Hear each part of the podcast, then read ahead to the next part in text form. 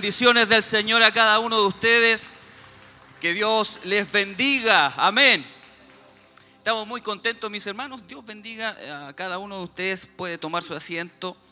Mientras tanto, saludamos a cada uno de nuestros hermanos que se vienen añadiendo, ¿cierto?, a esta reunión, a este culto de celebración. Amén. Para adorar, para bendecir, para exaltar el nombre de nuestro Señor Jesucristo. Eh, así también saludamos a todos aquellos que se añaden a la sintonía de Radio Emisora Semaús, de Televida, en todas nuestras plataformas digitales. Que Dios les bendiga desde acá del kilómetro 14, camino a Pinto, acá en el eh, templo corporativo, si lo es, ¿cierto? En donde vamos a estar cantando al Señor, adorando a nuestro Dios. Les saludamos y les pedimos que se queden ahí en sintonía, en compañía de esta reunión, porque vamos a vamos a, ver algo bien especial en el día de hoy. Dios sin duda alguna nos va a hablar. Amén. Dicho esto, vamos a pasar a orar, vamos a buscar el rostro del Señor, vamos a encomendarlo en sus manos para que Él tome el dominio de esta reunión en esta mañana. Le invito, iglesia amada, a poder cerrar sus ojos, inclinar sus rostros. Amén. Y podamos orar al Señor. Padre, en el nombre de Jesús. En esta mañana, Señor, vamos ante tu presencia, Padre eterno, sin duda alguna, dándote muchas gracias, Señor, por tu presencia, por tu bendición, porque nos permite, Dios mío, llegar hasta este lugar, reunirnos como iglesia, reunirnos como hermanos, como cuerpo tuyo, como iglesia tuya, Señor, es algo maravilloso. Hay lugares donde no, no lo pueden hacer, hay personas amigos, hermanos que no pueden congregarse. Pero hoy te damos gracias porque nos has dado la posibilidad de, llegar hasta tu casa de oración. Señor, muchas gracias. Gracias Señor por lo que has hecho en nuestras vidas. Gracias Señor por lo que hemos eh, pasado durante esta semana, Señor.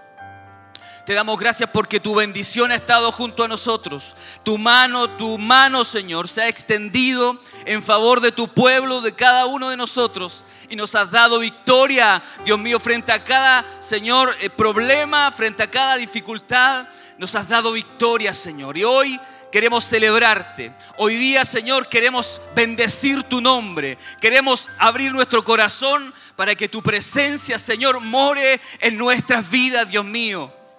Y pese a las circunstancias, pese a todo problema, toda dificultad, poder darte la gloria a ti por sobre todas las cosas. Señor, te damos gracias.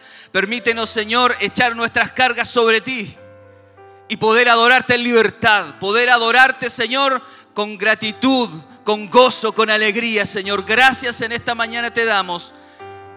Toma el control, Señor, de toda esta reunión, de nuestros hermanos de la alabanza, Ayúdales, nuestros hermanos que van a estar cumpliendo una labor durante esta reunión, nuestro obispo quien estará ministrando tu palabra, a cada uno de nuestros hermanos que ha llegado a esta congregación también para adorarte y aquellos que nos ven y que nos sintonizan a través, Dios mío, de los medios te pedimos una bendición especial para sus vidas.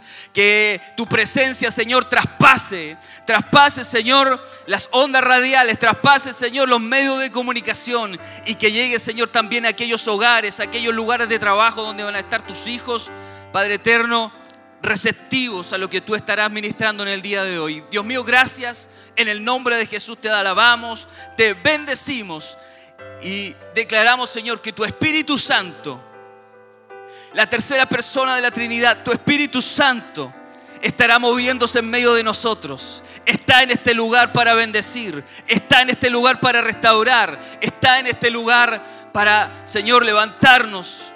Te damos gracias, Señor, y pedimos tu bendición. Nos levantamos con gozo, con alegría, con gozo, con entusiasmo, para adorar y bendecir tu santo y bendito nombre. En Jesús tu Hijo, amén.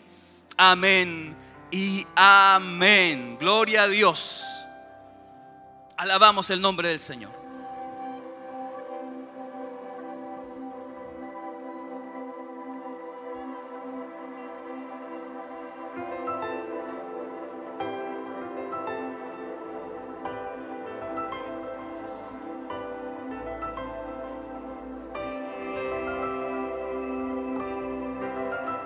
¿Cuántos pueden levantar su mano en su lugar? Y decirle a Dios que aquí estamos en esta mañana para darle la bienvenida al Espíritu Santo, el cual llegó antes que nosotros a este lugar. Porque ya estaba en su omnisciencia al bendecirnos, pero también nuestro corazón está dispuesto en esta mañana a adorarle. Recuerden que solo hay un propósito en nuestra vida, que es exaltar su nombre, porque para eso hemos sido creados, para su alabanza, para glorificar su nombre en esta mañana, para bendecir su nombre. Por eso le adoramos en esta mañana, cantamos a Él y le decimos bienvenido Espíritu Santo, bienvenido Hijo de Dios a nuestra vida. Te glorificamos Señor, te glorificamos Jesús en esta mañana. Solo tú eres digno, solo tú eres digno de ser adorado, de ser exaltado, de ser glorificado, aleluya. Rendimos a ti alabanza, Señor.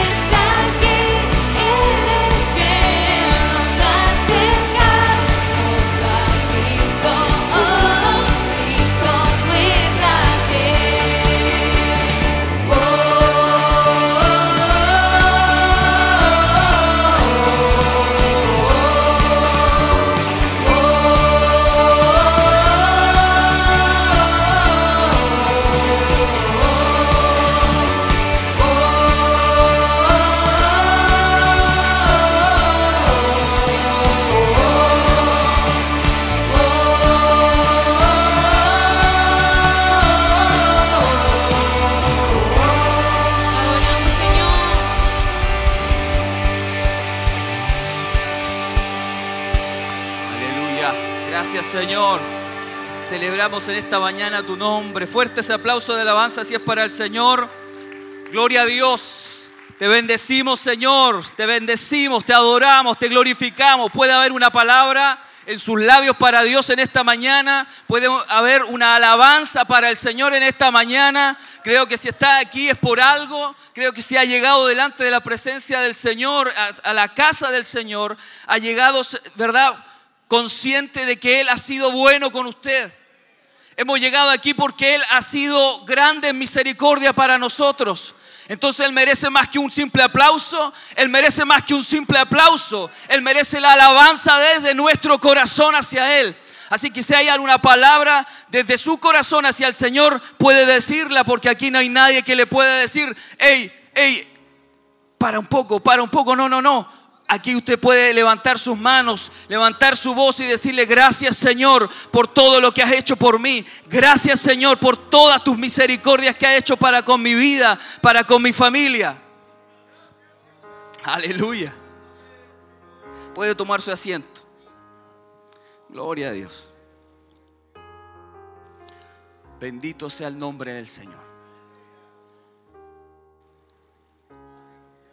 Durante la semana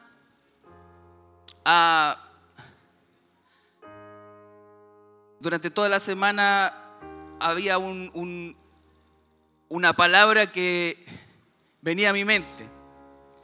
dije, bueno, me dieron la coordinación, la voy a, se la voy a, dar a conocer a nuestros hermanos también, porque es una bendición. Y es simple. Eh, se encuentra en el libro de Salmos, verso 34. Y el salmista dice, bendeciré a Jehová en todo tiempo. Dice, su, alabanza estará de continuo en mi boca. Son palabras simples, pero creo que el contexto que esto da a, a David poder mencionarlo fue algo bien tremendo lo que ocurría con él en ese, en ese mismo instante. Pero él habla esto y dice, bendeciré a Jehová en todo tiempo y su alabanza estará de continuo en mi boca. En los momentos críticos de nuestra vida, quizás muchos de aquí, de los que han llegado acá y los que están en sintonía, quizás están pasando momentos difíciles. Estamos pasando momentos complejos en nuestras familias, en los trabajos, en nuestra área espiritual. Pero quiero que se quede con esta palabra. Y David lo proclama y dice, bendeciré a Jehová en todo tiempo. No hay, si está pasando un momento complejo, bendice a Jehová. Si está pasando tiempos difíciles en, en tu vida, la palabra del Señor dice, bendeciré al Señor en todo tiempo. Pueden venir tiempos buenos, excelentes y malos, pero en todo tiempo tiene que haber una palabra de alabanza para el Señor. Si usted es hijo de Dios y yo soy hijo de Dios, no importa la circunstancia que estemos enfrentando, creo que la confianza en nuestro Dios siempre tiene que estar. ¿Y cómo la demostramos? Frente a las circunstancias más adversas es cuando hay una alabanza. No hay una queja. Delante de Dios hay una alabanza. No hay una palabra de decirle, Señor, ¿por qué a mí? Hay una alabanza. La alabanza, y dice, bendeciré a Jehová en todo tiempo, su alabanza estará de continuo en mi boca. Y esa es la palabra que el Señor me estuvo durante toda la semana aquí. Bendice a Jehová en todo tiempo. Y que haya una alabanza. Haya una alabanza en medio de tu dificultad. Haya una alabanza constantemente desde tu boca. Porque Él pelea por nosotros. Amén. ¿Te lo cree? Le invito a cerrar sus ojos, por favor, por unos instantes. Vamos a orar al Señor. Padre, en el nombre de Jesús, en esta mañana, Señor, te damos a ti la gloria. Te damos a ti la alabanza, Señor. Cuesta muchas veces adorarte, cuesta elevar una alabanza, cuesta elevar un cántico de gozo, de alegría en los momentos difíciles. Pero tú nos pides, Señor, que en medio de la dificultad confiemos. En medio de la desesperación confiemos. En medio de la desesperanza confiemos. Y tal como lo dijo David, Señor, bendeciré tu nombre. Señor, bendeciré tu nombre. Padre, en medio de lo que estoy enfrentando, bendeciré tu nombre. Confiaré en ti. Y no hay diablo, no hay problema, no hay dificultad que vendrá a mí sin que yo no pueda proclamar una alabanza para ti. No habrá problema que me calle. Sin duda tú estás conmigo, Señor. En todo tiempo, esa alabanza estará de continuo en mi boca. Qué difícil. Pero tú, Señor, mereces todo eso y más. Padre, como iglesia en esta mañana nos humillamos delante de tu presencia. Yo no conozco el corazón de tus hijos, qué es lo que han pasado durante la semana, qué dificultades han tenido. Pero hoy, Señor, tú nos pides que te alabemos. Hoy, hoy, Señor, y todo el tiempo, tú nos pides que te adoremos. Que confiemos en ti. Y como confiamos y demostramos nuestra confianza en ti, es que cuando pasamos los peores tiempos de nuestra vida, pueda haber un cántico de alabanza, de gratitud y de honra a ti, Señor. Padre, en esta mañana yo oro por cada uno de tus hijos e hijas. Oramos, Señor, y clamamos los unos por los otros. Que aunque venga, Señor, esos problemas, aunque estemos en situaciones complejas, Padre eterno, debemos confiar en ti. Tú estás en control de todas las situaciones que estamos enfrentando. Tú tienes cuidado de nosotros. Padre, gracias Señor. Oro por nuestros hermanos, hermanas que están complejos, complicados, independiente el área, Señor. Pero que haya en esta mañana un cántico de alabanza, un cántico de gratitud, un cántico de gloria a tu nombre. Porque sabemos que sin ti nada somos. Y si hoy, Señor, no te ha placido traernos a tu casa, nos te ha placido, Señor, traernos a tu casa de oración, es para levantarnos, es para adorarte, es para glorificarte, es para exaltarte, Señor. Y ya no más, ya no más quejas, ya no más quebranto, Señor, sino que va a haber una palabra de mi labio que brote, Señor, desde mi corazón, mi labio, mi alma, mi espíritu, para adorarte, para exaltarte, reconociendo que tú eres el que tiene el control de todo y de todas las cosas. Padre, nos levantamos de esta oración con una alabanza en nuestros labios, con una alabanza de gratitud en nuestros labios. Aleluya. Y así como lo dijo David, bendeciré a Jehová en todo tiempo y su alabanza, la alabanza para ti, estará de continuo en mi boca. Gracias Señor, en el nombre poderoso de Jesús. Amén y amén. Bendito Dios. Aleluya. Le invito a dar un fuerte aplauso de alabanza a nuestro Dios. Gloria a tu nombre, Señor. Aleluya. La alabanza desde nuestros labios a ti para adorarte, Señor, en medio de toda dificultad, en medio de todo dolor, en medio de todo quebranto. Tú estás. Le invito a levantarse, a ponerse en pie y a alabar el nombre del Señor.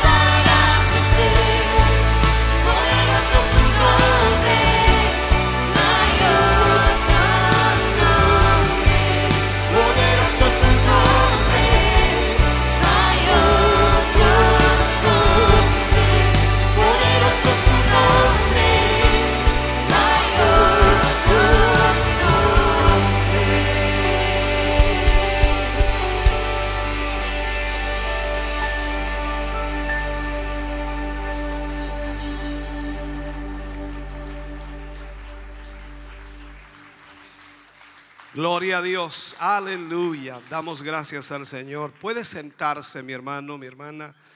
Dios le bendiga. Agradecemos al Señor poder estar reunidos hoy, poder estar juntos para adorar y exaltar el nombre del Señor. Él ha sido bueno para con nosotros. Su amor, su misericordia constantemente está sobre nuestras vidas y debemos agradecerle infinitamente al Señor. Vamos a hacer nuestro servicio de ofrendas en esta hora y también haremos nuestro servicio de diezmos. De esta manera entonces pondremos la mesita aquí adelante y estaremos ofrendando para la obra de Dios y diezmando también para la obra del Señor. Recordarles que puede ofrendar, diezmar también en la mesita de atrás con la tarjeta. De esa manera también la obra del Señor, sin duda, va siendo respaldada y usted también le facilita eh, mucho más el poder ofrendar y diezmar en el día de hoy. Así que hermanos queridos, esperamos en el Señor que Él toque sus corazones, traiga ese espíritu de generosidad a su vida y de con gozo para el Señor. Canta el grupo Renuevo al Señor, usted ofrenda, diezma, los hermanos que diezma se quedan aquí un ratito delante y luego estaremos orando por cada uno de ellos. Dios ama al dador alegre.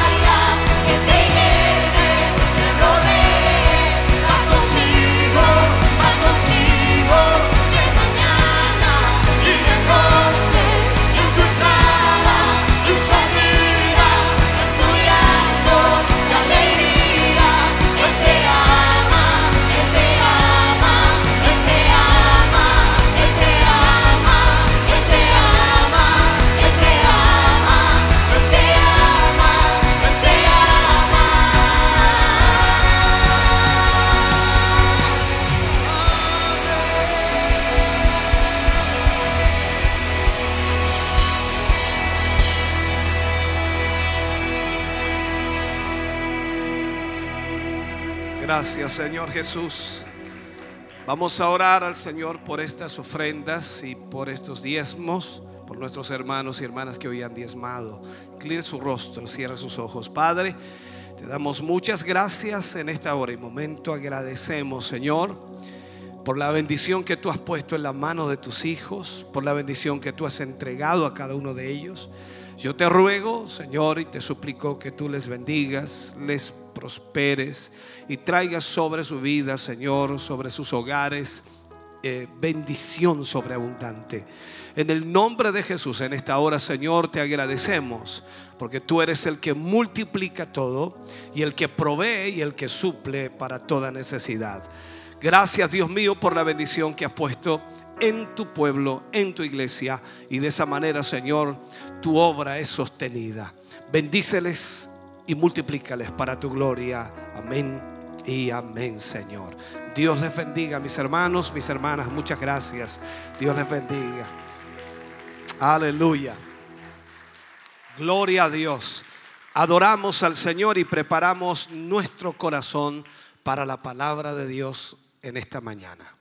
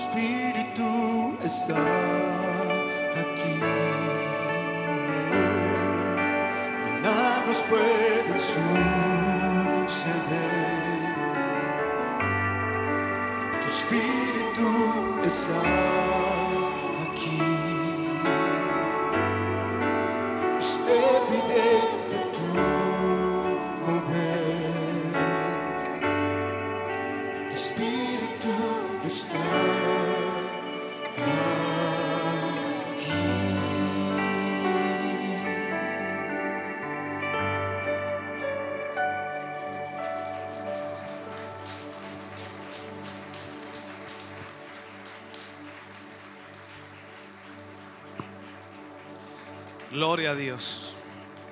Aleluya, aleluya. Vamos a ir a la palabra de Dios en esta mañana. Y por supuesto, si tiene su Biblia, vamos a abrir la palabra del Señor en el libro de Hechos, capítulo 4, versículo 12. Hechos, capítulo 4, versículo 12 como referencia a lo que estaremos hablando, por supuesto, en el día de hoy. Hechos capítulo 4, versículo 12. Recordarles que estamos tratando la serie Escatología. Este vendría a ser el quinto tema. Y por supuesto es una serie la cual va enfocándonos en los últimos tiempos y también en la profecía que está ya teniendo efecto en todo el mundo. Leemos la palabra del Señor y lo hacemos en el nombre de nuestro Señor Jesucristo. Y en ningún otro hay salvación, porque no hay otro nombre bajo el cielo dado a los hombres en que podamos ser salvos. Y en ningún otro hay salvación, porque no hay otro nombre bajo el cielo dado a los hombres en que podamos ser salvos.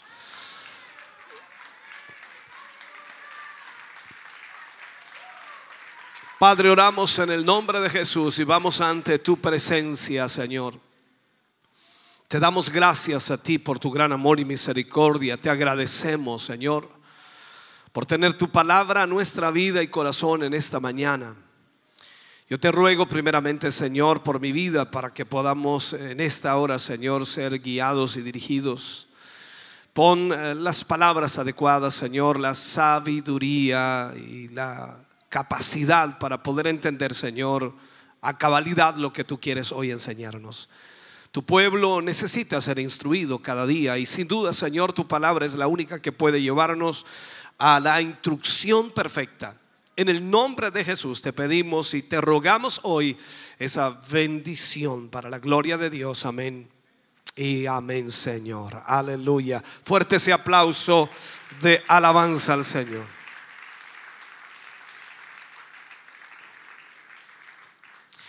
Hoy hablaremos, puede sentarse, hoy hablaremos acerca de la iglesia mundial y el falso profeta.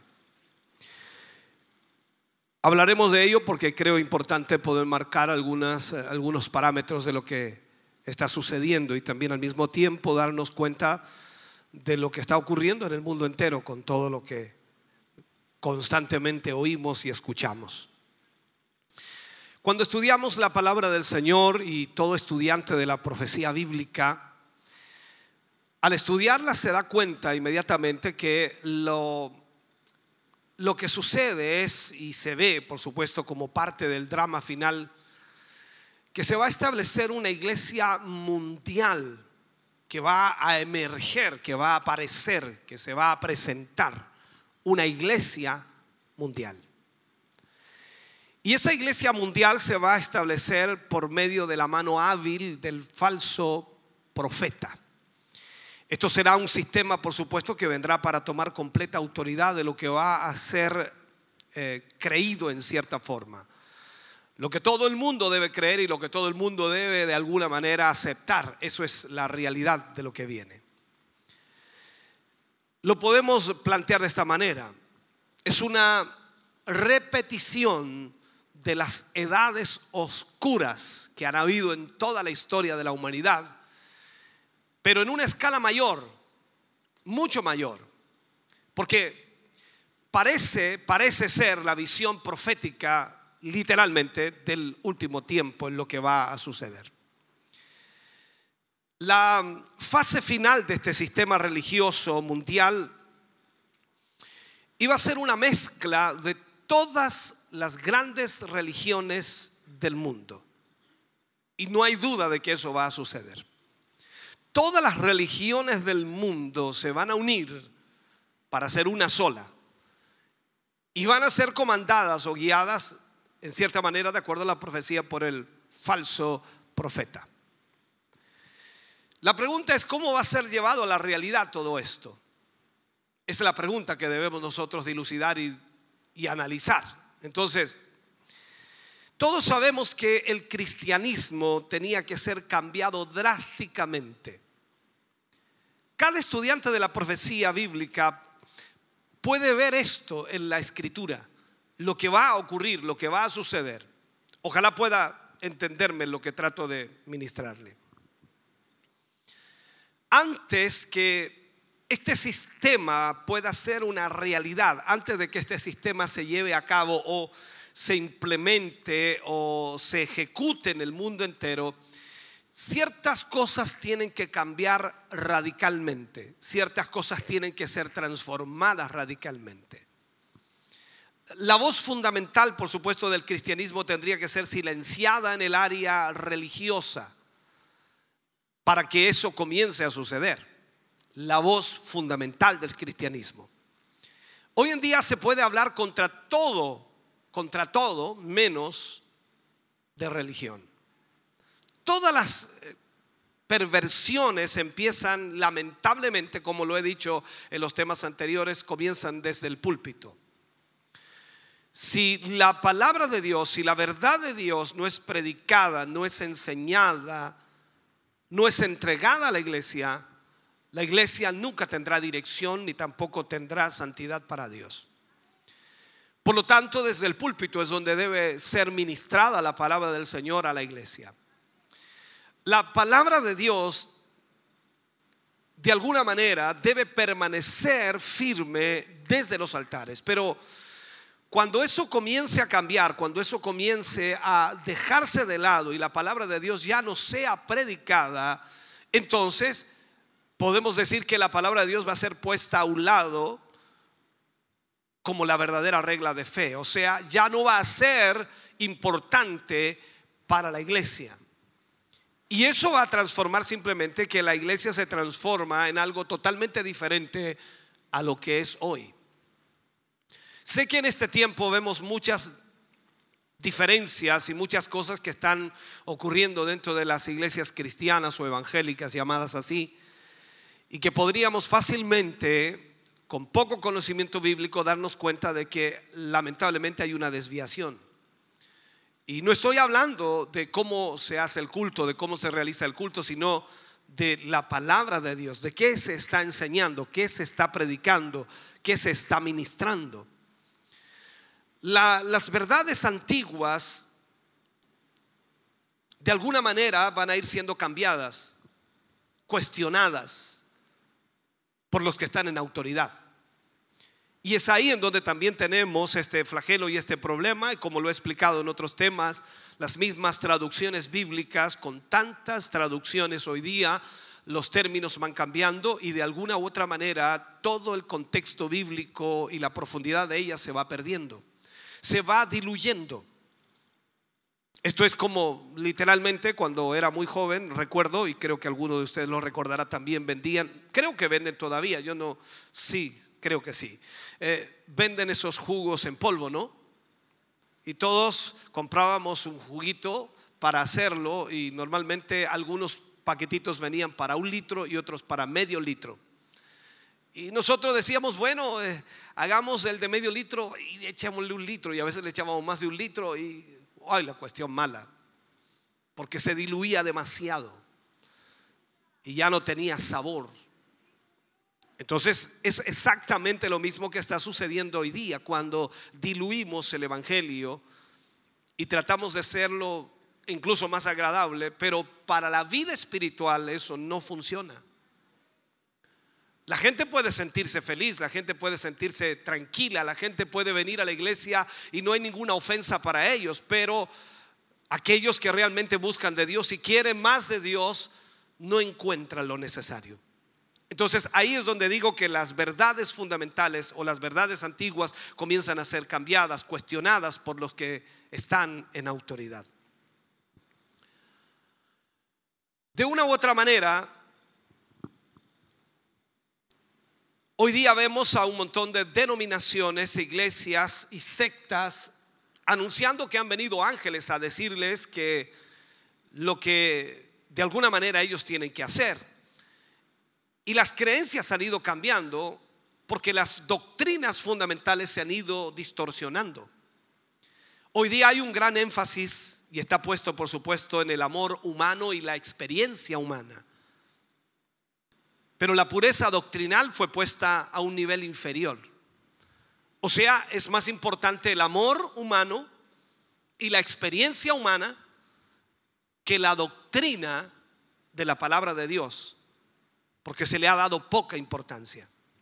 La iglesia, de alguna manera, ha ido cambiando, y no es que ha ido cambiando, sino que la han ido cambiando, y de esa forma entonces su postura acerca de que no hay, por ejemplo, otro camino de salvación que Cristo, que es el único mediador entre Dios y los hombres, ha ido cambiando.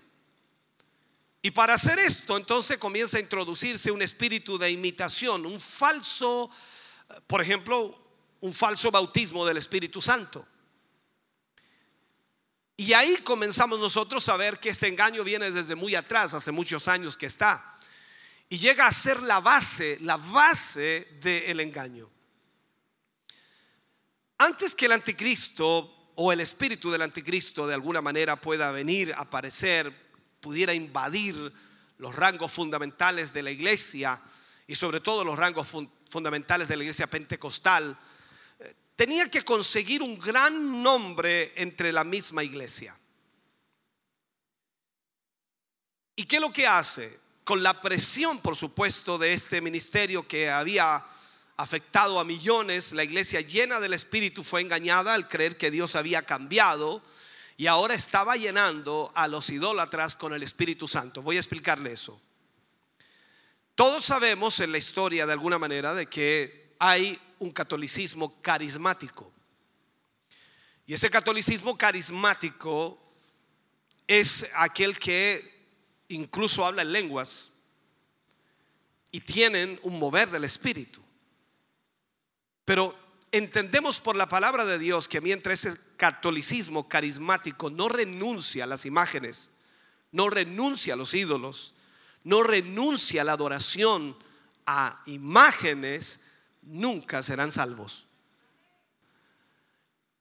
Entonces las acciones que ellos realizan parecieran llenas del Espíritu y muchos están creyendo que ahora Dios ha cambiado y ahora Dios puede llenar a cualquier persona. Entendemos lo que dice la Escritura cuando dice que el Espíritu vendrá y por supuesto tocará a toda carne o toda carne será llena del Espíritu Santo. Pero no está hablando de las personas sin Cristo, sino que está, hablando de las personas que tienen una relación con Cristo. Lo vemos en Pentecostés. La ciudad no fue llena del Espíritu. Fueron llenos los que estaban en el aposento alto. Y ellos llevaban 10 días allí esperando la promesa. Y ellos mismos estuvieron con el Señor Jesús. Y ellos mismos recibieron la orden del Señor Jesús que se quedaran en Jerusalén hasta que fueran llenos del Espíritu Santo. Por lo tanto, no estamos hablando de que los que fueron llenos del Espíritu Santo allí eran personas inconversas, sino creyentes. Por lo tanto, en este sentido debemos entender que la falsedad comienza a introducirse rápidamente dentro de la iglesia. Y hoy día vemos lamentablemente el silencio y los líderes de la iglesia han aceptado incluso a María como corredentora con Cristo. Para nosotros como cristianos aquí no nos, no nos eh, afecta eso porque hemos enseñado la palabra y creo que usted ha recibido la palabra. Pero ¿cuántas iglesias hoy día están en esa encrucijada, en ese problema, en ese drama? Las condiciones del mundo entonces tienen que presentar de alguna manera la necesidad de un gobierno mundial que finalmente resulte en una iglesia mundial que de alguna manera pueda regir la espiritualidad del mundo, si le podemos llamar. ¿Por qué? Porque hay un clamor por paz hoy día. Y el clamor por paz que está en todo el mundo tiene que ser tan grande que las naciones del mundo aceptarán a cualquier persona que pudiera traer paz sobre el mundo. Y eso es entonces lo peligroso en todo esto. En todas las épocas de la historia, el espíritu del anticristo ha estado detrás de todo lo que ocurre, detrás de todo lo que sucede.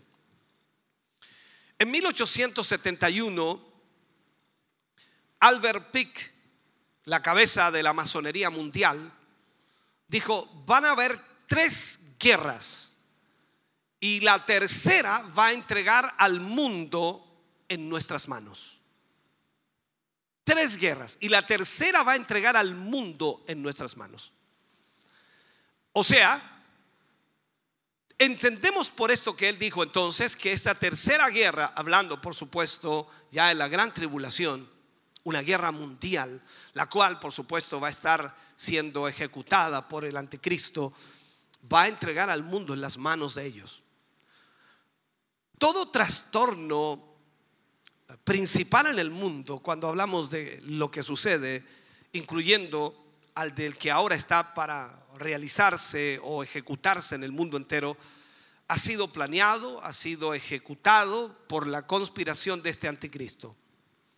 Si lo miramos en la historia, viendo un poco de historia, cuando aparece Napoleón, esas guerras que él trajo, la Revolución Francesa, podemos ver también la Primera Guerra Mundial, la Gran Depresión en los Estados Unidos, la lucha racial que tuvo Estados Unidos y muchos otros países, la guerra de Vietnam, la guerra de Corea. El mundo ha sido preparado para lo que va a suceder. El mundo está más que preparado para lo que va a venir. Nosotros los creyentes no estamos preparándonos para enfrentar esa guerra, nosotros estamos preparándonos para volar a la presencia del Señor. Pero no desconocemos ni tampoco estamos ausentes o exentos de la información que la palabra de Dios nos muestra. Entonces, la iglesia mundial de alguna manera demanda un, ciudadano mundial, uno que no esté atado a ningún credo, uno que no esté atado a ningún credo. Esto implicaría entonces que esa persona no respetará las doctrinas, ni respetará la verdad de Dios. Simplemente hará que todas las religiones se unan y que sean una. Eso implica entonces que esa persona debe tener poder para cambiar las leyes, para cambiar las creencias y para encajar, por supuesto, todo lo que él cree de acuerdo a la ocasión que necesite. entonces su influencia en la escena mundial tiene que ser tan poderosa que se haga escuchar por reyes, y por gobernantes. Va a tener una influencia tremenda. Esa persona debe ser aclamada y estimada, por supuesto, por los medios de comunicación. Hoy los medios de comunicación en el mundo son tremendamente importantes, tremendamente importantes. Los medios de comunicación son los que de alguna manera manejan la influencia sobre los hombres. O sea, ellos son los que dictan cuál es la dirección a seguir. Y eso el enemigo lo sabe. Entonces, el tema y contenido del mensaje que tendrá este personaje debe ser paz mundial.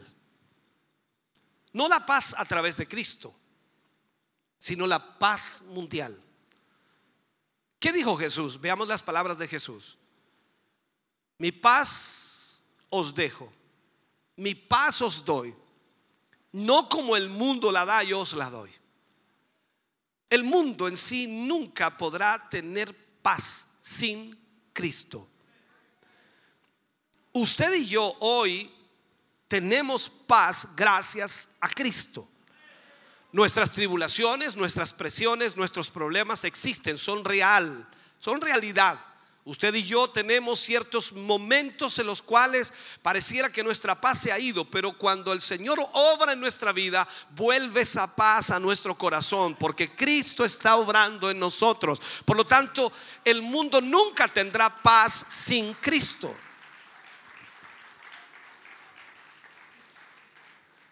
Ahora, viendo esto y analizándolo, puede ser mejor o peor o, más malo, no lo sé, pero hay un solo nombre vivo hoy día que, que encaja en esta descripción para poder influenciar al mundo entero bajo esta realidad, cuando estamos hablando del falso profeta, y es el Papa de Roma. Es el único hombre que es la cabeza de tal organización que ha ganado, por supuesto, la atención de todo líder de este mundo. Él es el líder de una iglesia de 800 millones de miembros. 800 millones de miembros. Él declara, el Papa declara, cuando él habla, por supuesto, que cuando él habla, lo que él habla es infalible. Usted ha escuchado de la infalibilidad papal. Se cree que cuando él habla no se equivoca, no hierra, él siempre dice lo que corresponde. Por lo tanto, vemos aquí, de acuerdo a la escritura, de acuerdo a la palabra de Dios, que el falso profeta va a poder cambiar las creencias que la gente tiene. Su influencia será tal que pone a los gobernantes mundiales intranquilos. Y es aclamado por medio de noticias, la prensa mundial y la religión, es aclamado como el gran hombre que puede traer paz. No sé si alguno de ustedes se recuerda cuando vino el Papa acá, no importa cuál sea, el Espíritu estoy hablando de eso, se le aclamaba como el mensajero de la paz. ¿Lo recuerda usted, no? Ahora, su mensaje no es de salvación para el alma, ni mucho menos a través de la regeneración, sino su mensaje simplemente es traer paz mundial.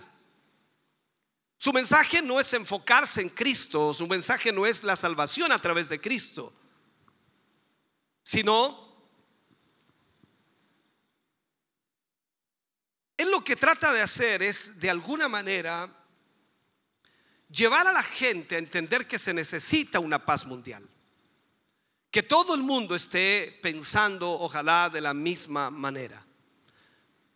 Y es con toda seguridad, por supuesto, el precursor de, del final de esta era.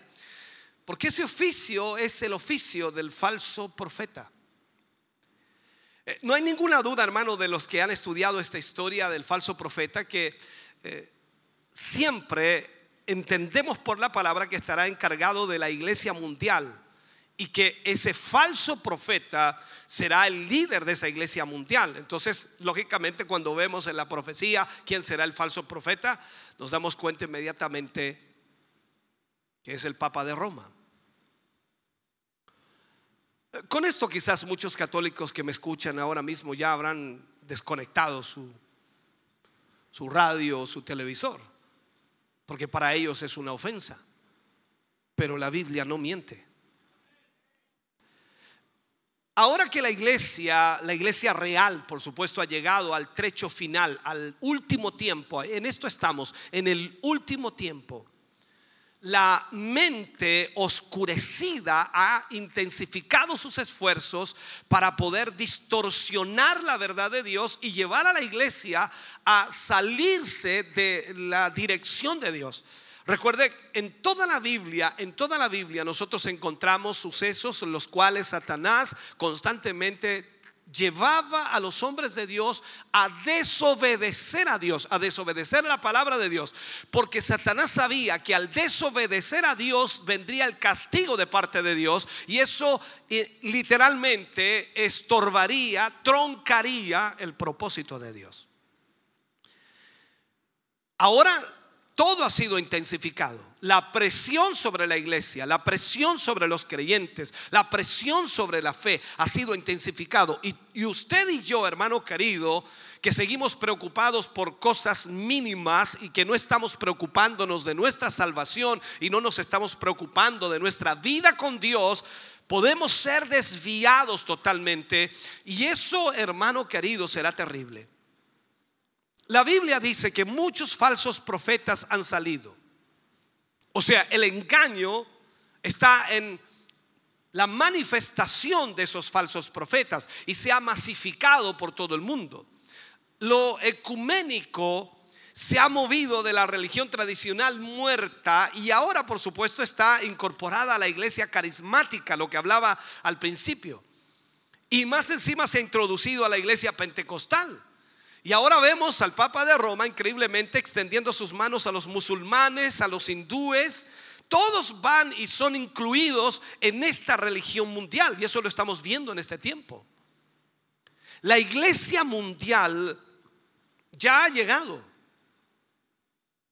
Y sin que, y, sin, hermano querido, que nosotros nos demos cuenta increíblemente, habrá también un gobierno mundial. Esto va para allá. Esto se ve por todas partes, las Naciones Unidas, la ONU, qué sé yo, está todo lo, que es la salud, todo está encajando en este último tiempo. La unión de las denominaciones va a comenzar a, a ser una realidad. Y cuando comenzamos a analizar nosotros qué está sucediendo dentro de las iglesias cristianas, hoy día hay un falso bautismo del Espíritu Santo. Y literalmente han hecho a Dios parte de la idolatría. Ayudado, por supuesto, por los buscadores de sí mismos, el poder de Dios ha sido reducido hoy día a la psicología. El ídolo que hoy la iglesia tiene es el yo.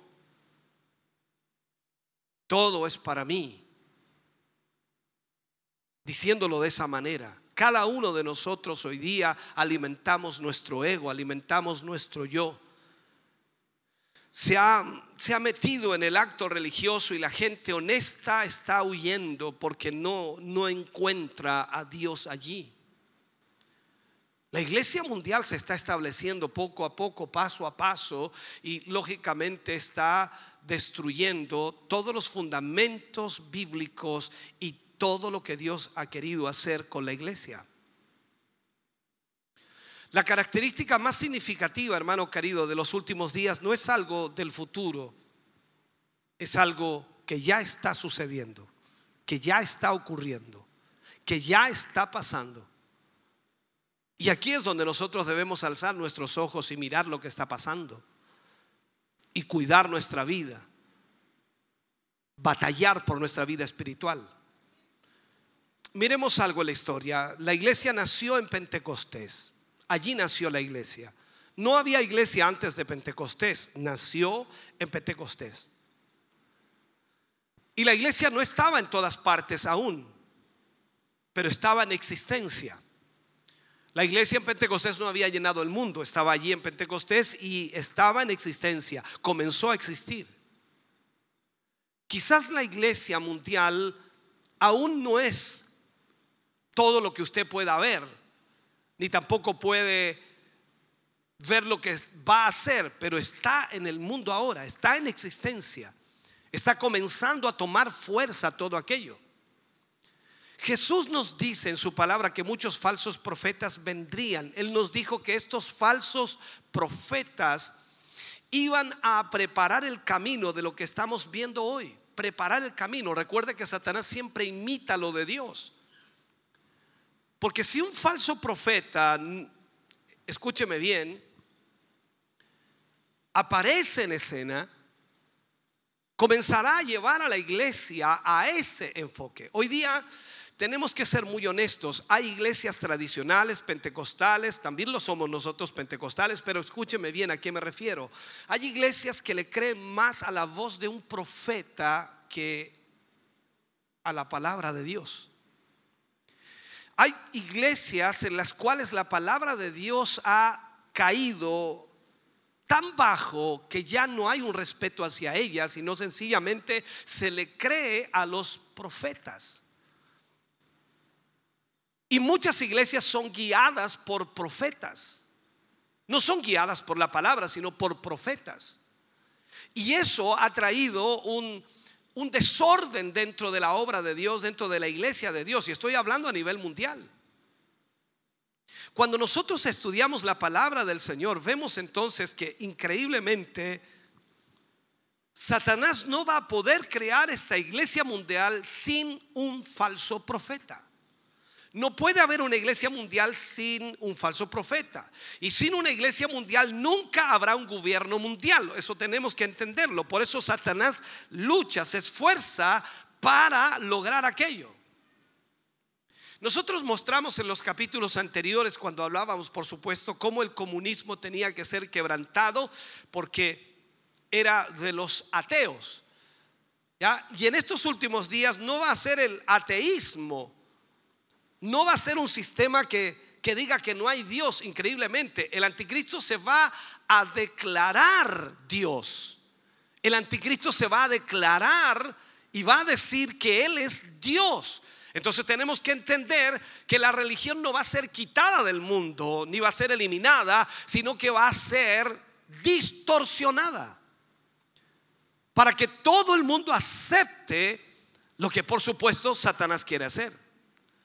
Entonces, el comunismo en sí tenía que ser esparcido, quebrantado, y todo esto es por obra de Satanás. O sea, Satanás trae todo aquello para ir creando lo que él quiere. Satanás ha estado planificando y obrando desde el primer desgarro en el cielo, cuando fue echado y expulsado, y a lo largo de los siglos, Satanás ha ido trabajando para crear todo esto, tomando ventaja de las debilidades de los hombres, de las debilidades de las mujeres, y lo ha hecho una herramienta de su esquema malvado, de su forma de trabajo. Y hoy día la iglesia, hermano querido, si no se cuida, si no vuelve a la palabra, si no vive bajo esta palabra, entonces también será destruida y será parte de una iglesia mundial, la cual pareciera ser de Dios, pero que no lo es. Hoy día el superego, por llamarlo así, la ambición ardiente, el, el deseo de ser reconocido, la, la inseguridad, el orgullo, todos han sido la herramienta de Satanás que ha usado.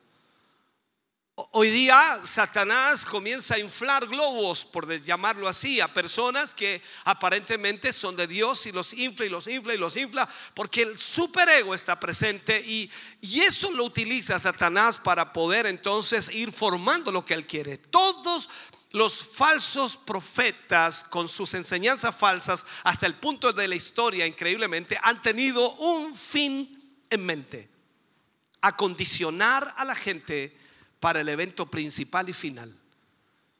Acondicionar a las personas en sus mentes para que ellos puedan aceptar lo que Él está planificando. Esta personalidad, que puede emerger, por supuesto, en cualquier momento, tiene que ser la última y más grande de su clase. La última y la más grande de su clase.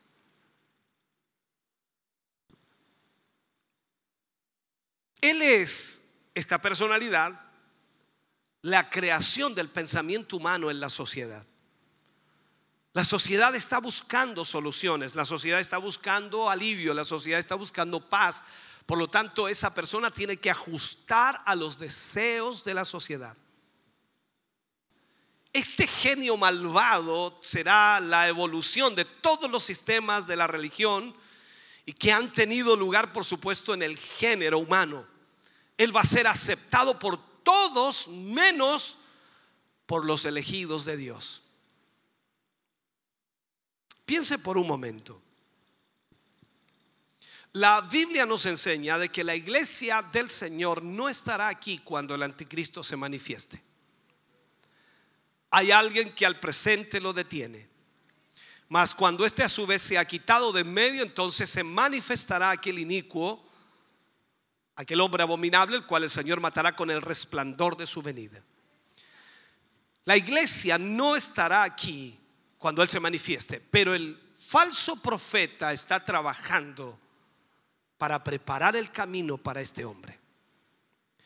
Esta mente religiosa ha sido preacondicionada a aceptar a este maestro del engaño sin cuestionamiento. O sea, la gente que quede aquí en la tierra cuando la iglesia se haya ido, estará precondicionada o preacondicionada para aceptar a este hombre. No puede haber un anticristo sin un falso profeta y no puede haber gobierno mundial sin una iglesia mundial. Satanás imita todo lo de Dios. No podía haber un Cristo sin un profeta que preparara el camino a Cristo. Y no podía haber iglesia de Cristo si Cristo no hubiera aparecido. O sea, estamos hablando de lo que Satanás está haciendo en este último tiempo, que es la imitación de todo lo de Dios. Ahora, esto no va a ser ningún problema para las religiones falsas, porque en su mayoría han rechazado la competencia de otros dioses. O sea, hay muchas religiones que son teístas, que tienen un solo Dios. Pero también hay miles de religiones que tienen miles de dioses. Y la religión teísta se va a acoplar a aquellas religiones y no va a haber problema porque en realidad todos comenzarán a pensar de la misma manera. Nuestro mensaje, hermano querido, siempre ha sido y siempre será, no hay otro nombre dado a los hombres bajo el cielo en quien podamos ser salvos. Esta es una realidad. Si observamos entonces las señales de cambio están por todas partes. La verdad, un avivamiento de la religión se está gestando y el mundo está viendo un avivamiento de las sectas en el mundo entero. Las sectas han entrado a nuestro mundo a través del medio de la nueva era, los musulmanes, y se están levantando en todo lugar. Cuando vemos nosotros lo que está pasando, nos damos cuenta de que todo está, todo está sucediendo. Recordemos a Hitler. Hitler tuvo su ayudante, quizás algunos no saben el nombre de él, es eh, Goebbels. Y Goebbels fue un, un precursor del falso profeta, fue asignado a, a volver el instinto religioso a Hitler. Y también a través de Hitler el Estado. En medio de la peor depresión en la historia, él puso a todos a trabajar. Y la nueva Alemania resurgió. Y literalmente era una religión. Y fue basada en la habilidad de la raza humana o la, la realidad de lo que cada uno podía hacer. Y se rindieron a sí mismos ante lo que Hitler quería. La Alemania de Hitler fue el ensayo, fue la prueba. Y estamos por presenciar la actuación real. En la historia tenemos muchos ensayos, pero increíblemente Hitler fue una cosa increíble. Y esta, y esta posición prestigiosa la asume el falso profeta. Por eso este ayudante o falso profeta de Hitler lo puso donde estuvo. Se cuenta la historia que en la Primera Guerra Mundial Hitler fue un soldado común y corriente que no tuvo ninguna,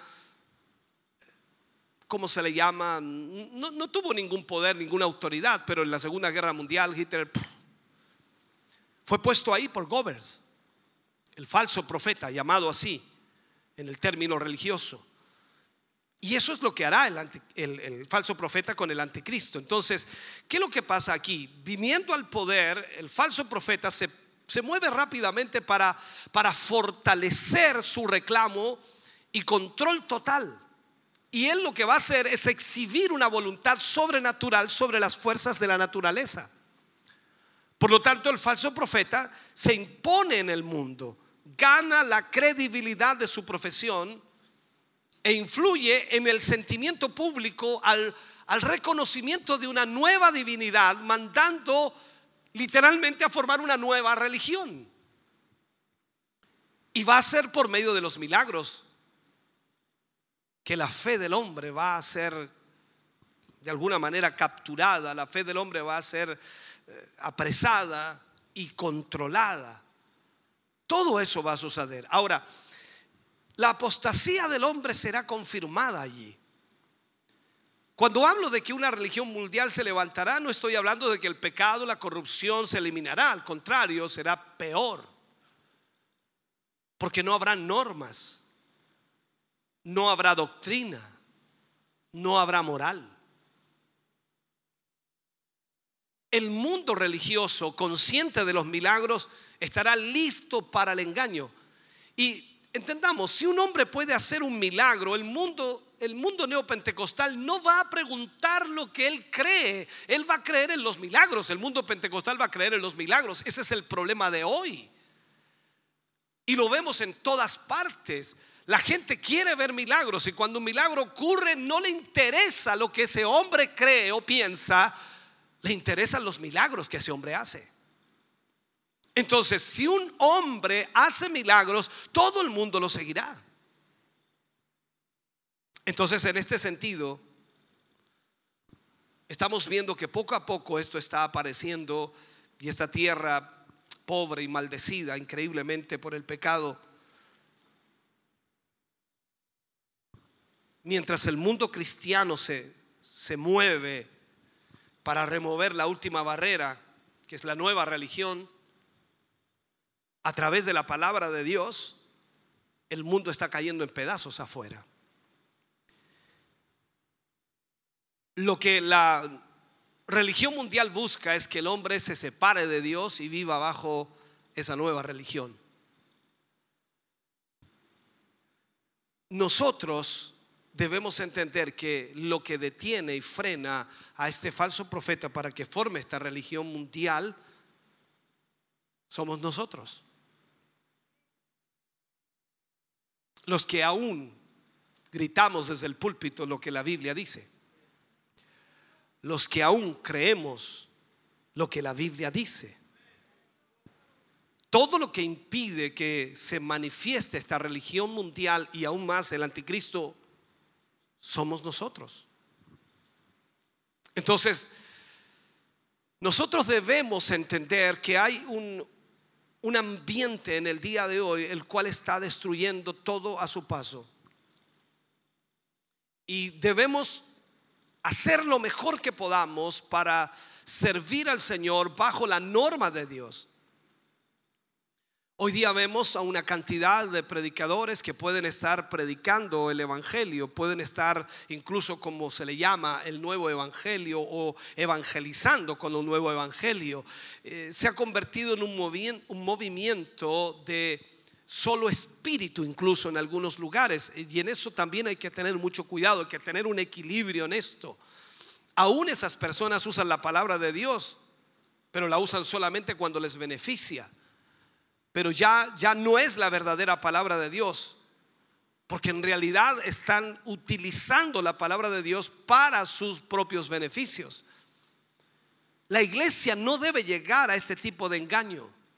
No puede ser que eso suceda. Por eso nosotros tenemos la palabra de Dios y Pedro decía, tenemos la palabra profética más segura.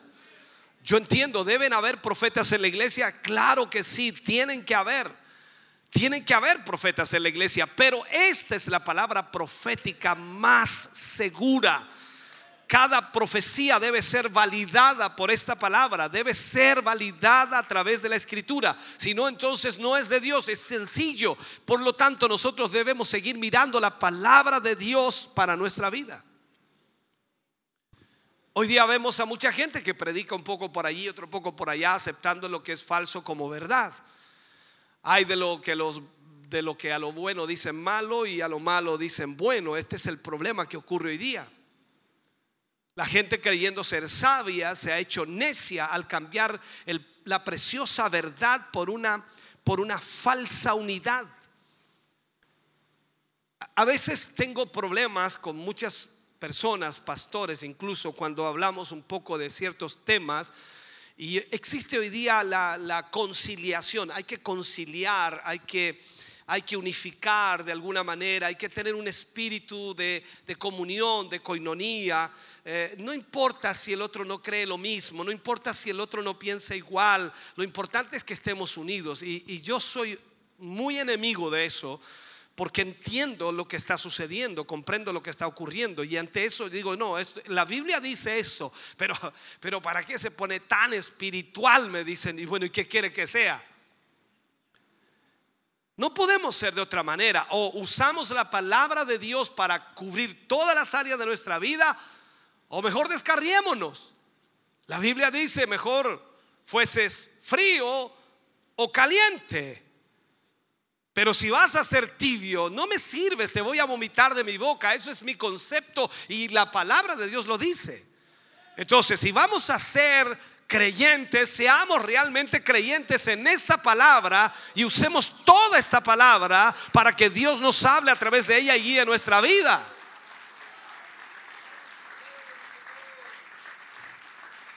Pero si vamos a usar solo lo que nos conviene, entonces mejor ni lo seamos.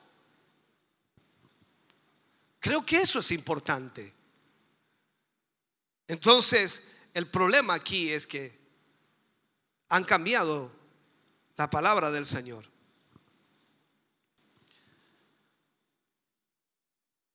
Hace muchos años atrás que esto comenzó a, verse y el afán de conocimiento entró en la mente de los creyentes y es bueno. Creo que nosotros debemos conocer la palabra de Dios. Pero hay una proliferación, un crecimiento enorme de eh, instrucción y enseñanzas, institutos eh, teológicos, universidades, eh, seminarios, en fin. Y creo que es bueno, pero el problema es que la mayor parte de ellos está estudiando libros que no tienen nada que ver con la palabra. He dicho muchas veces que el día que escribamos un libro, lógicamente trataremos no de interpretar la Biblia, trataremos simplemente de quizás escribir algunas memorias, escribir alguna eh, parte de la vida, algunas situaciones que vivimos, pero creo que no escribiré libros que vayan tratando de explicar la escritura. ¿Por qué? Porque sencillamente cada uno de nosotros tiene un pensamiento y tratará de exponer su pensamiento en ello. Yo prefiero que la palabra de Dios sea leída, sea aprendida, sea conocida, porque esta palabra tiene el pensamiento de Dios.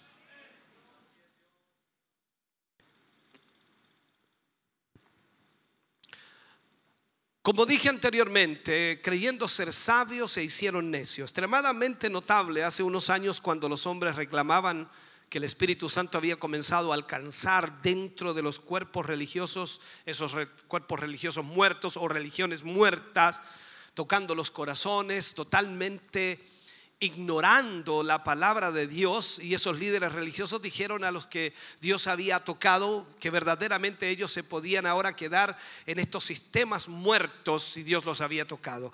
La verdad es que no es así. Cuando una persona es tocada por Dios con su presencia, con su espíritu, si está en un lugar muerto, lo primero que hace el Señor es que lo saca de allí. O sea, Dios no te va a dejar en una religión falsa, Dios te va a llevar a un pueblo que sabe adorar a Dios, que sabe alabar a Dios y que lo que más está haciendo es tratar de hacer la voluntad de Dios. No hay iglesia perfecta, no hay pueblo perfecto, pero lo perfecto viene de esta palabra para ti y para mí. Y cuando Dios toca tu vida, Él te saca de donde estás para poder llevarte a un lugar en donde puedas crecer espiritualmente. ¿Sabes tú que la, la- sociedad hoy día puede tener muy buena relación? Yo siempre discuto con algunos hermanos, porque algunos me dicen, pastor, eh, eh, falta que usted sea más, eh, más de piel. con-". Y con algunos he sido más de piel, con algunos con más confianza, tenemos algún tipo cierto de relación más íntima en el sentido de conversar, dialogar. Con otros no, porque no se ha dado quizás el momento, pero de repente cuando uno tiene que usar la palabra y tiene que decirle, hermano, esto está mal, se enojan. Entonces digo, ¿qué saco con ser de piel? Si cuando te digo la verdad te enojas. Inmediatamente se cayó del pedestal tu amigo, tu pastor. Por eso a veces digo, no tengo amigos porque así es mejor. Cuando les tiro las orejas no tienen nada que decir, mi amigo me retó. No, no es el pastor me, me tiró las orejas. Hay cosas las cuales quizás no entendemos en esto y existe a veces relaciones en muchos lugares en donde la gente se siente bien. Yo puedo pensar que tú puedes sentirte bien aquí, pero la verdad es que no es para que te sientas bien, es para que vengas a aprender y cambiar tu condición de vida. Vas a venir un día al culto y te vas a sentir tan mal, te va a doler la cabeza, te va a doler el estómago, no porque comiste algo o porque te duele porque tienes alguna enfermedad, sino por lo que recibiste, por lo que escuchaste, por lo que oíste, porque te golpeó tan fuerte en el estómago que casi te hizo vomitar, te golpeó tan fuerte la cabeza que parece que tus neuronas hicieron cortocircuito arriba, porque la palabra de Dios dice que es viva y eficaz y es más cortante que toda espada de doble filo. Ella penetra hasta partir el alma, los tuétanos, las coyunturas. O sea, estamos hablando que la palabra de Dios tiene que golpear tu vida. Así que no pienses en venir a sentirte bien. Tú tienes que venir a este lugar con la mente clara de que Dios te va a hablar, de que Dios te va a decir lo mal que estás para arreglar tu condición de vida.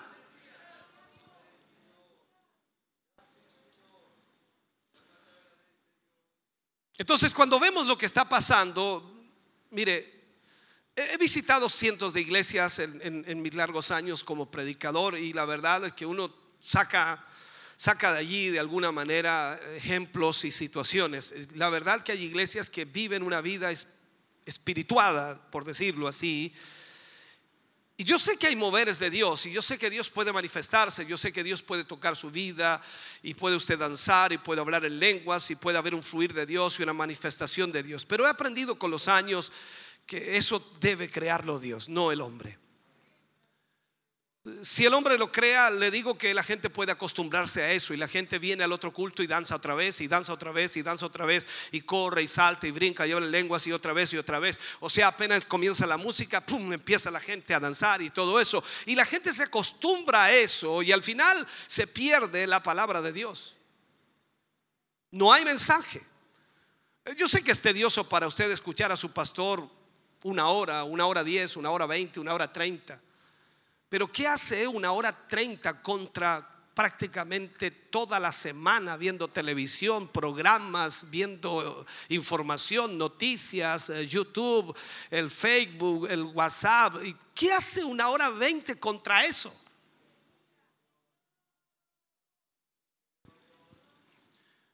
Entonces entiendo que usted quiera venir aquí a escuchar al predicador y ojalá predique cortito hoy día, pero ¿cómo le explicamos lo que está ocurriendo? Entonces cuando miramos iglesia, la impresión que deja, hermano querido, en muchas iglesias es pareciera que Dios está bendiciendo esos sistemas o está bendiciendo eh, esa, esa forma de, de- de- de- de ser iglesia y eso no es verdad. La religiosidad está por todas partes, somos terriblemente religiosos. Y hemos dejado de lado, hermano querido, lo más importante que es nuestra comunión con Dios. Hoy día en muchas iglesias la base bíblica está destruida. La iglesia ya no tiene un absoluto donde, donde tomar su apoyo, por decirlo así, o, o- o- o- sinceramente ni siquiera tiene cómo empezó, porque empezó a ceder delante del enemigo y hoy día ya la iglesia no tiene palabra de Dios. Y todos sabemos que una vez que la mentira es creída, lamentablemente la iglesia está abierta para creer cualquier cosa, porque cualquiera puede venir y falsificar un acto sobrenatural y la iglesia lo va a creer. Por esto hay una cantidad de dones de imitación. Tenemos gente que sostiene a las personas cuando caen por el Espíritu Santo. Entonces las personas pueden pretender que están cayendo bajo el Espíritu Santo. Recuerdo una vez fui a Santiago cuando estaba esta ola, ¿no? De que la gente caía de espalda. Yo sé que Dios puede derribar a quien quiera. Él tiene el poder para hacerlo. La Biblia también lo habla cuando vinieron a, buscar a Jesús los soldados en uno de los evangelios.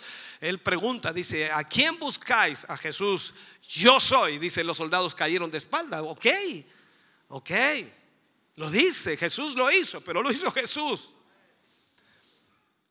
Y la gente cuando está condicionada con su mente, increíblemente va a los eventos y la gente cae de espalda porque vino tal predicador y aparece el show tirando la, chaqueta, los pañuelos o lo que sea, soplándoles. Y la gente cae y pareciera que eso es de Dios y Dios valida. Pero la pregunta que nos hacemos es, ¿qué les predicó?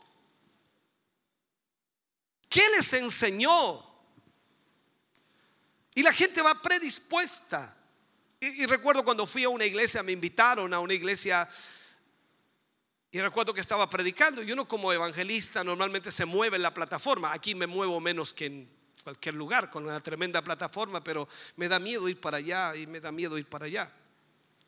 No, en realidad me muevo poco aquí, pero el punto es que uno se mueve la plataforma y recuerdo que estaba orando por la gente que pasó al llamado y uno ora y levanta la mano así. Cuando levanté la mano cayeron como 20 para atrás. Dije, ay, Dios mío.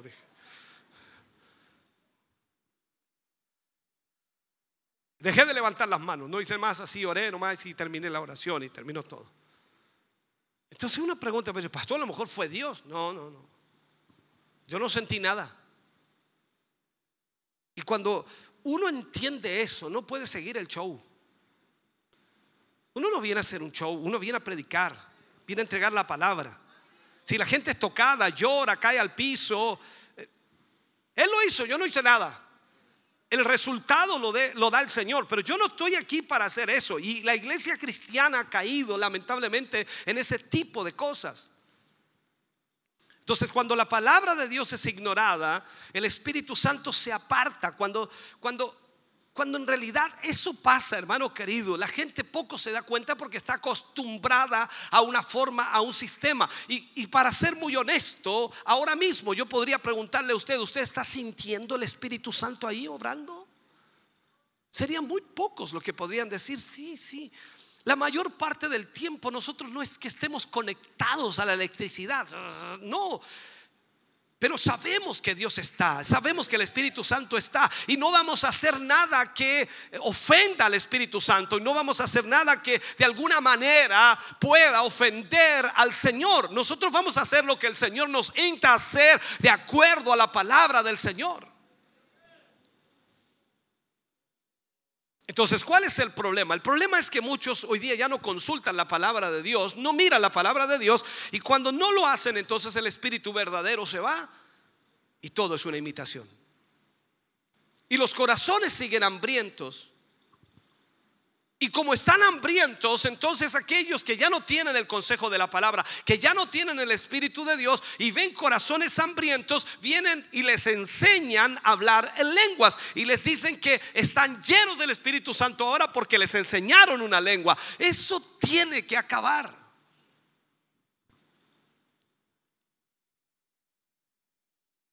En algunas iglesias se le dice a los creyentes que lleven bolsas para vomitar a los demonios. Podría hablarte de un montón de cosas que ocurren. En muchos servicios se predicaron sermones para programar a los santos que caigan cuando oren por ellos. O sea, los que caen son tocados por Dios y los que no caen mm, están mal. Así que mejor suéltate, hermano, suéltate. O sea, esta es una locura. No importa, hermano querido, si todo esto no llega a nada, no importa. Eh, Para ellos no le importa eso. Siempre hay algo nuevo y la pobre gente sigue esperanzada y crean nuevas unciones, nuevas, nuevo poder, nueva autoridad, en fin, una cantidad de cosas. Yo creo que usted ha tenido suficiente en esta pandemia para meterse en internet y ver un montón de estupideces. No, no necesito hablarle todo eso porque usted ya dice, oh, mira lo que está haciendo. Mira este otro, mira este otro está jugando a la pelota ahí arriba. La unción de, del balón, no sé cómo le llaman. En fin, un montón de cosas. Ahora, esto es muy importante notar, hermano querido, porque mucha enseñanza nos ha llevado a creer que solo existe este cristianismo apóstata. Y ahí es donde tenemos que tener cuidado también. Muy sutilmente el enemigo ha sacado a la iglesia de la Biblia. La ha sacado de la Biblia. Hoy día la mayor parte de los cristianos leen libros, libros y más libros y más libros y más libros y más libros y más libros y más libros. Claro, no es que este lo escribió este, lo escribió este otro, no, este es muy bueno, este es extraordinario. Y aquí yo tengo 66 libros.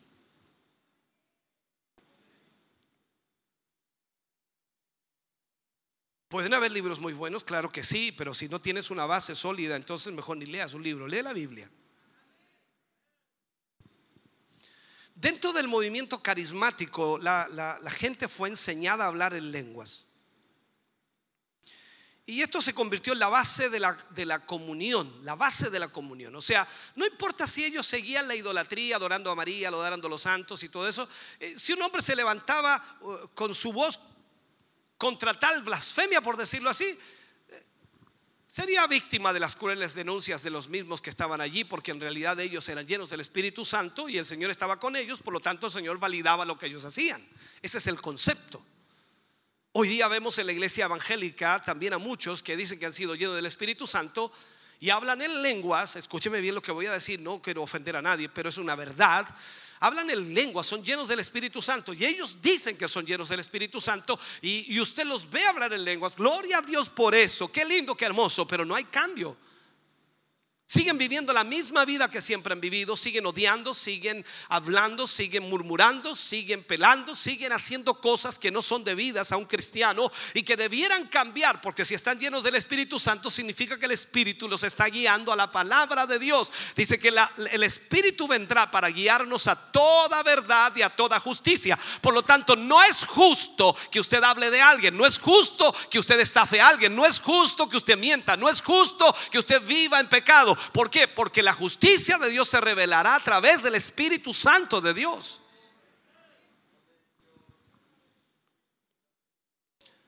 Es común escuchar a algunas personas, increíble, rezar el rosario en lenguas.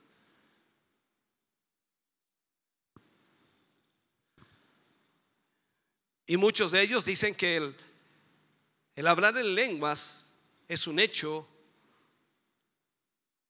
que María le, ha dado. Claro, yo sé que usted no sabe de eso, pero tuve que investigar un poco. Lo que quiero decir ahora, hermano querido, es que los neopentecostales por sus acciones dicen que la palabra de Dios está mal. Que en los últimos tiempos de alguna manera Dios está aceptando todo. O sea, están diciéndonos que Dios aceptará las herejías de Roma, aceptará las herejías de sectas. No, Dios no hará eso. Dios no hará eso. Muchas sectas en el pasado nos han dicho que los ángeles, los ángeles ahora son parte del engaño en cierta manera, porque dicen que un ángel vino y les entregó ese evangelio, les entregó esa palabra, por eso entonces tenemos hoy día a los eh, llamados mormones. Que José Smith dice que un ángel le entregó eso. Pablo dice a los Gálatas, si aún un ángel del cielo viniere y eso anunciare otro evangelio diferente al que os hemos anunciado, sea maldito, sea un anatema. Hay un solo evangelio.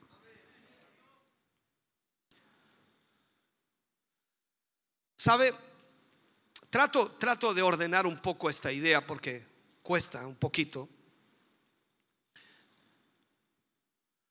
Hoy día la mayor parte de, de la iglesia en sí, en el mundo, está ignorando la palabra de Dios. Y abre, abre esta puerta para una nueva religión. Yo sé que ya partió este predicador, pero tengo que decirlo y es un poco complejo. Billy Graham, todos conocimos a Billy Graham. Fue el evangelista más popular del siglo XX.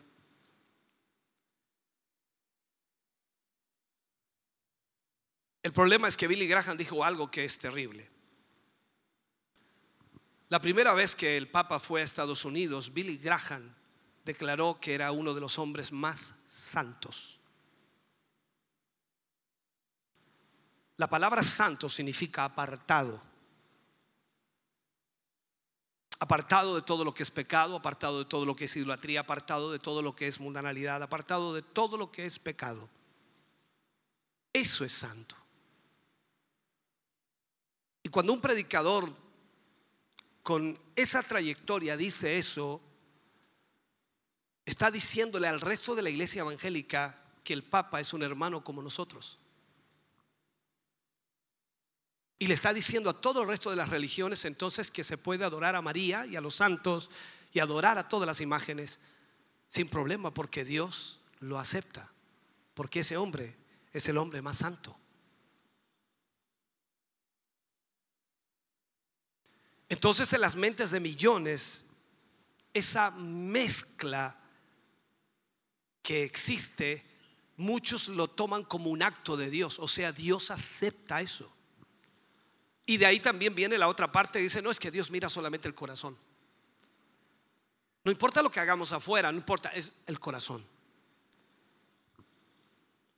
Entonces, un hombre de tal jerarquía como Billy Graham decir eso, lógicamente creó un problema terrible en la iglesia evangélica. Vamos a tomarlo como un error y quiero que quiero que haya sido un error. Quiero pensar que ni siquiera imaginó o pensó lo que dijo.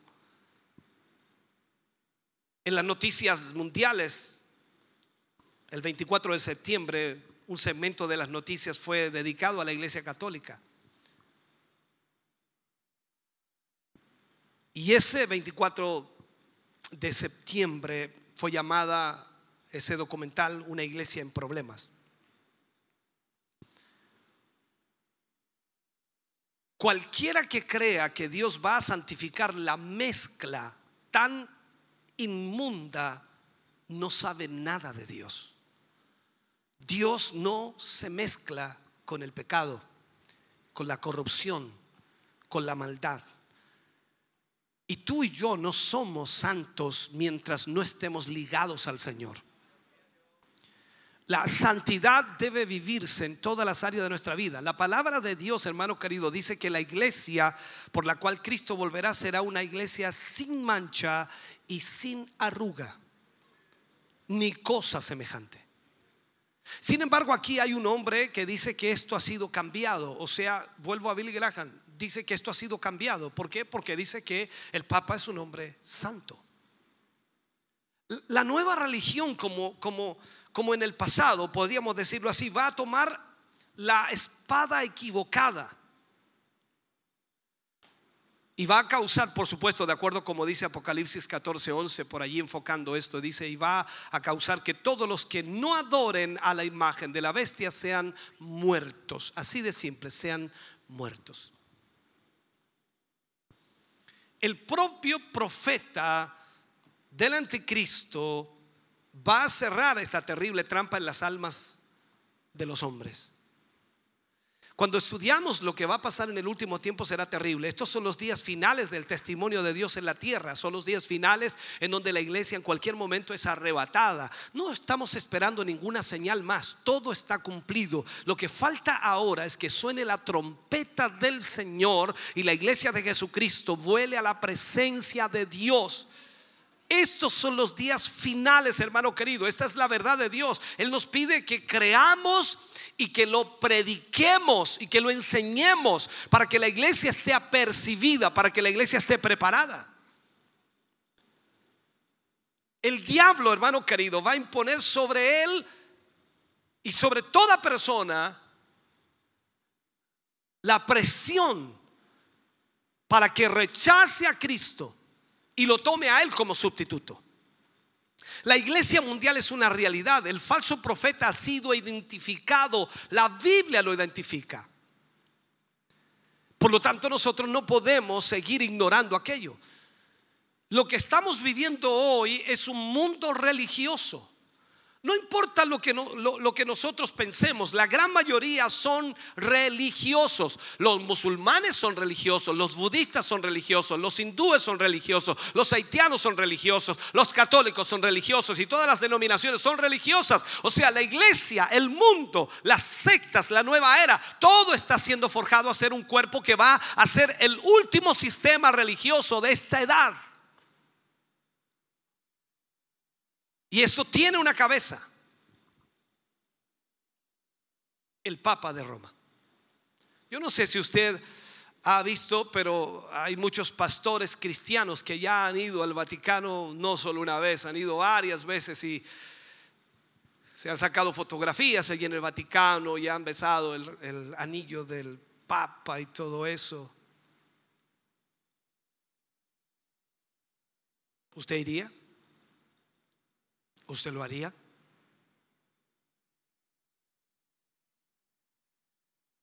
Cuando rebajamos la palabra de Dios y no entendemos lo que la palabra de Dios nos enseña, entonces lógicamente comenzamos a creer que eso sí puede ser así. Es un tiempo como este, hermano querido, en el cual hemos sido llamados a ministrar. Y cuando tú y yo comenzamos a, ver que esto está sucediendo, entonces debemos erguirnos. Nuestra redención está cerca. En cualquier momento nos vamos. En cualquier momento suena la trompeta del Señor.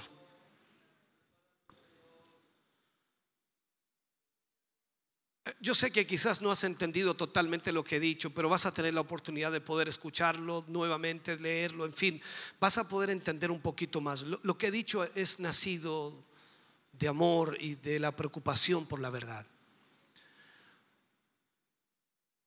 No importa cuántos ángeles un hombre pueda haber visto, y no importa con cuántos ángeles el hombre pueda haber conversado. No podemos aceptar las meras palabras de un hombre o de un ángel.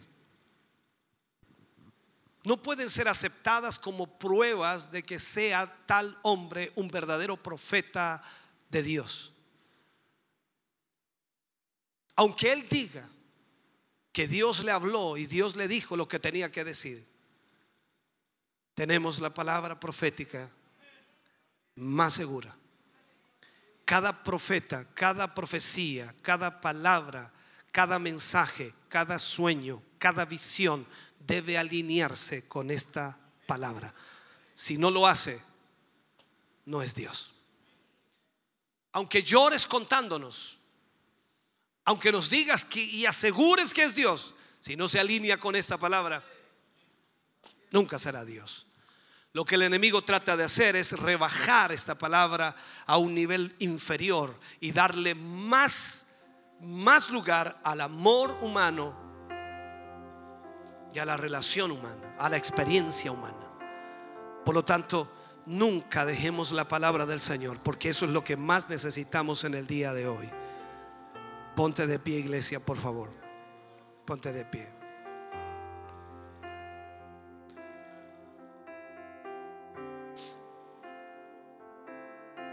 Padre, oramos en el nombre de Jesús. Vamos ante tu presencia en esta mañana. Primeramente agradeciéndote, Señor, el que nos enseñes de tu palabra y a través de los sucesos de la historia vemos, Señor, lo que está ocurriendo. El clímax de lo que estamos viviendo, el momento crucial, Señor, en que estamos en la historia. Por lo que vemos y por lo que podemos leer en tu palabra puede que esta sea la última generación, la generación del arrebatamiento. Padre, yo te ruego en esta hora, ayúdanos, pues somos pecadores. Fallamos constantemente, Señor, con nuestras palabras, con nuestros pensamientos, con nuestros deseos, con nuestras pasiones desbordadas. Perdónanos. No tan solo ofendemos al prójimo, no tan solo dañamos al prójimo, sino también nos dañamos a nosotros mismos. Dañamos nuestra relación contigo, Señor. Dejamos de obedecer, dejamos de sujetarnos y someternos a tu palabra. Padre, en el nombre de Jesús, ayúdanos. Para que en esta hora volvamos a tu palabra, Señor, y podamos entender lo que tú quieres de nosotros. Padre, en el nombre de Jesús, yo te pido, bendice a tu iglesia, a tus hijos y a tus hijas. Gracias por lo que tú nos has hablado hoy, Señor. Y yo deseo con todo mi corazón que tu Espíritu Santo pueda llevar a tus hijos a pensar y a meditar en lo que han escuchado. Gracias, mi Dios. En el nombre de Jesús, amén y amén, Señor. De ese aplauso de alabanza al Señor. Dios le bendiga grandemente. Cantamos al Señor, adoramos a Dios y luego oramos por todas las peticiones.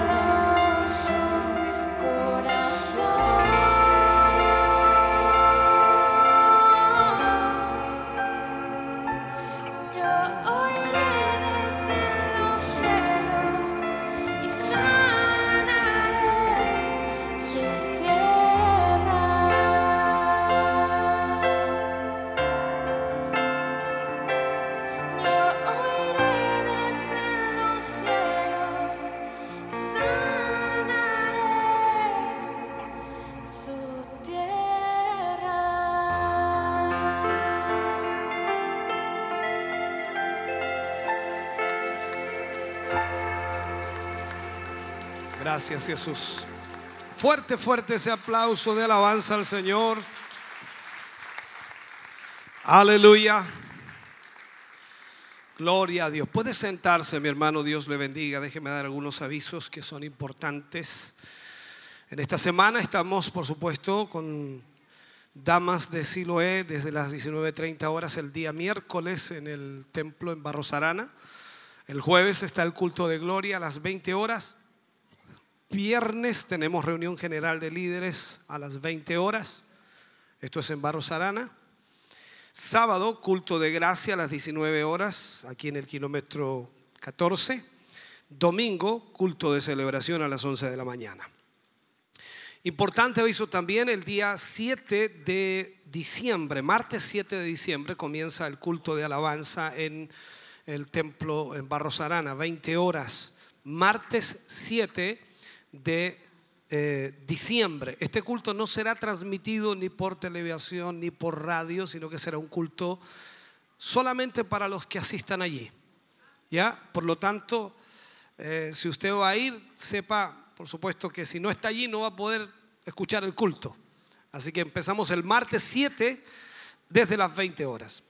El lunes 13 de mm, diciembre, lunes y cada lunes, va a estar iniciando la capacitación para predicadores y maestros desde las 20-30 horas. Capacitación para predicadores y maestros desde las 20-30 horas. Ya en forma separada, los maestros por un lado y los predicadores por otro estarán eh, recibiendo la instrucción desde las 20-30 horas en adelante, una hora y media de instrucción. Por supuesto, esperamos que sean muy bendecidos los hermanos y hermanas que van a estar participando de esto.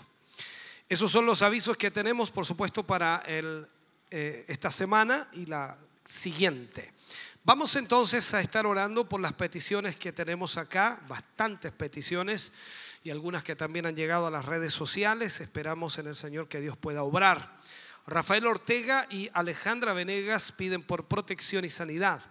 Su Ortiz por petición especial, la familia Riquelme Ortiz por restauración, familia Palavecino Venegas por restauración, Elena Cheifel eh, por restauración, Marcelino Hernán, Mónica y Sandra por sanidad, familia Quesada Gatica, familia Sepúlveda Palavecinos, eh, familia mm, del hermano Isaac Muñoz, todos piden ellos por ah, restauración y por sanidad.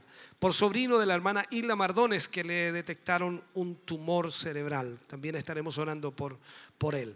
Y vamos a estar orando también por Evelyn Contreras Arellano, por eh, Sonia Osoria Leiva Contreras, Héctor Hernández, por Luz Hernández, por la familia Jofre Lara, por la familia Solís Hermosilla, por la familia Espinosa Lagos, por el hermano Juan Sandoval, por el her- hermano por Jeremías Flores, por Verónica Canales, por Juan Orrego, por Juanita Carrasco Mardones, por Jacqueline Morales, por eh, Ariacel Morales, por Sara Leiva, por la hermana Olga Mardones, por la hermana Camila Candia, por el hermano Víctor Muñoz, por la familia Reyes Melgarejo, por la hermana Sonia Ormozábal, por la familia Parra Barrera, por la hermana Graciela Casanova, por la hermana Gladys Arias, por la hermana María Mardones, por eh, Joaquín Aguilera, por Ignacio Carrasco, por Osiel Riquelme, por Dominica Arriagada, por Joel Fica, por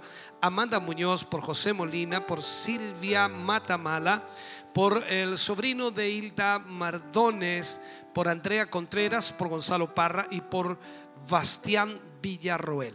Todas estas peticiones, por supuesto, las presentamos en esta oración final. Póngase de pie, mi hermano querido, vamos a orar al Señor. también para ser despedidos en esta hora de este culto. Esperamos se vaya bendecido y se vaya meditando también en lo que hoy ministramos. Padre, en el nombre de Jesús, te damos muchas gracias por tu gran amor y misericordia. Gracias, Dios mío, por en esta mañana reunirnos como pueblo tuyo y poder recibir la instrucción de tu palabra. Poder recibir, Dios mío, la administración que es tan importante y necesaria. Yo te pido ayúdanos y guíanos, Señor, cada día para poder a través de tu palabra entender los tiempos que vivimos y aún más, Señor, preparar cada día nuestra vida para el encuentro contigo. Señor, gracias por tu gran amor y misericordia. Presentamos ante ti, Señor, todas estas peticiones que hoy han sido leídas y esperamos, Señor, que tú puedas obrar un milagro allí, que puedas obrar sanidad, que puedas obrar restauración anima, levanta, fortalece, Señor, renueva las fuerzas, provoca, Señor, ese milagro tuyo en cada vida. En el nombre de Jesús, creemos, Señor, que así será. Creemos que tú lo provocarás y tu bendición estará sobre tus hijos y sobre tus hijas. Gracias, Señor, por lo que tú haces ahora mismo en cada vida y corazón. Y ahora al retirarnos, Señor, nos vamos contentos, nos vamos bendecidos, nos vamos guardados en el hueco de tu mano, bajo tu bendición gloriosa, maravillosa, que es del Padre, Hijo y Espíritu Santo. Amén y amén, Señor. Aleluya. Fuerte ese aplauso de alabanza al Señor. Dios les bendiga grandemente. Gracias por compartir con nosotros en esta mañana.